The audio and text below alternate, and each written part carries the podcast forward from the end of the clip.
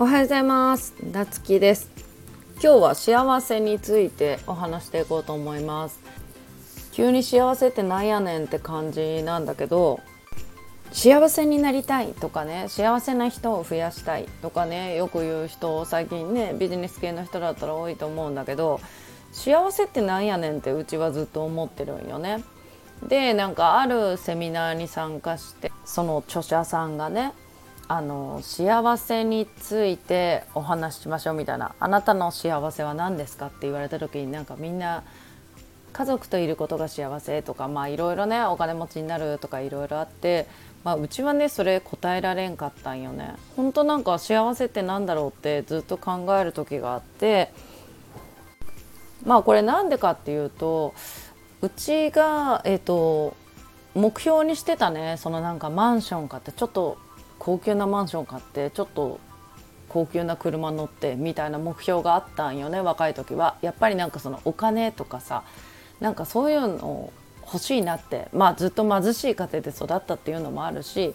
なんかやっぱり同性まあね人並みでもいいんだけど人がちょっと羨ましいと思うぐらいのところまで行けたらいいなぐらいだったんだけどそれがなんか40の時に叶ってしまったんよね。でその時はわあなんかうち本当によく頑張ったなって今までの人生の中で一番褒めたんじゃないかなっていうぐらい自分を褒めたけどもまあ結局ねだから何って感じになったんよねその時に。これ手に入れたから幸せなんかって言ったらまあそうじゃなかったんよね。あなんか人ってこうやって自分が目標にしてたものを手に入れても幸せじゃないんだなとかでやっぱり最近いろんなねあの本読んだりとか話聞く中で思うのはやっぱりお金とかそういうもの、うん、そういうのを目標にするとやっぱりあの満足できないまあうちは満足できないっていうか逆になんかもういいかな物とかもう欲しいものないなとかそういう感じになってきたかなでそこからなんかやっぱり幸せの基準が変わったんよね自分の。じゃあ何を思ったかってあやっぱりなんか自分が辛い時苦しい時とかに相談する人がね誰も周りにいなくてとかうん、あとなんかこうね人に騙されたりして弁護士さんに相談行っても相手にされないとかなそういうこととかを経験してねうちはなんかやっぱりそういう困った人を救える人間になりたいなっていうそれがまあなんか過去の自分を助けるような感じにもね自分でその時になんか思えたんよね。でやっぱりこれから先は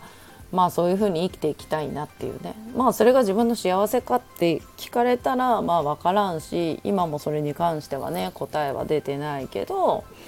うん、幸せになりたいって幸せを求める人って本当の幸せって何かっていうのを考えてみてほしいなっていうのをねすごく思いました。でやっぱり今だったら家にこもって仕事してることも多いんで体調崩しがちなんよねやっぱりあの前はねジムとか行って体鍛えてた時って本当に全然体調悪くならんし肩こりとかもなくなるしすっごいなんかね体も楽だったんだけどやっぱり今はちょっと体調崩しがちでそうなってくるとねなんか朝目覚めが気持ちいいっていうだけで本当に幸せだったりとかするんよね。うん、で案外なんかうんあのそういう基準を変えると些細なことでも幸せに思える、うん、っていうのをねすごくね感じるなと思います。ということで今日は幸せについてお話ししました。それではまたお会いしましょう。いってらっしゃい。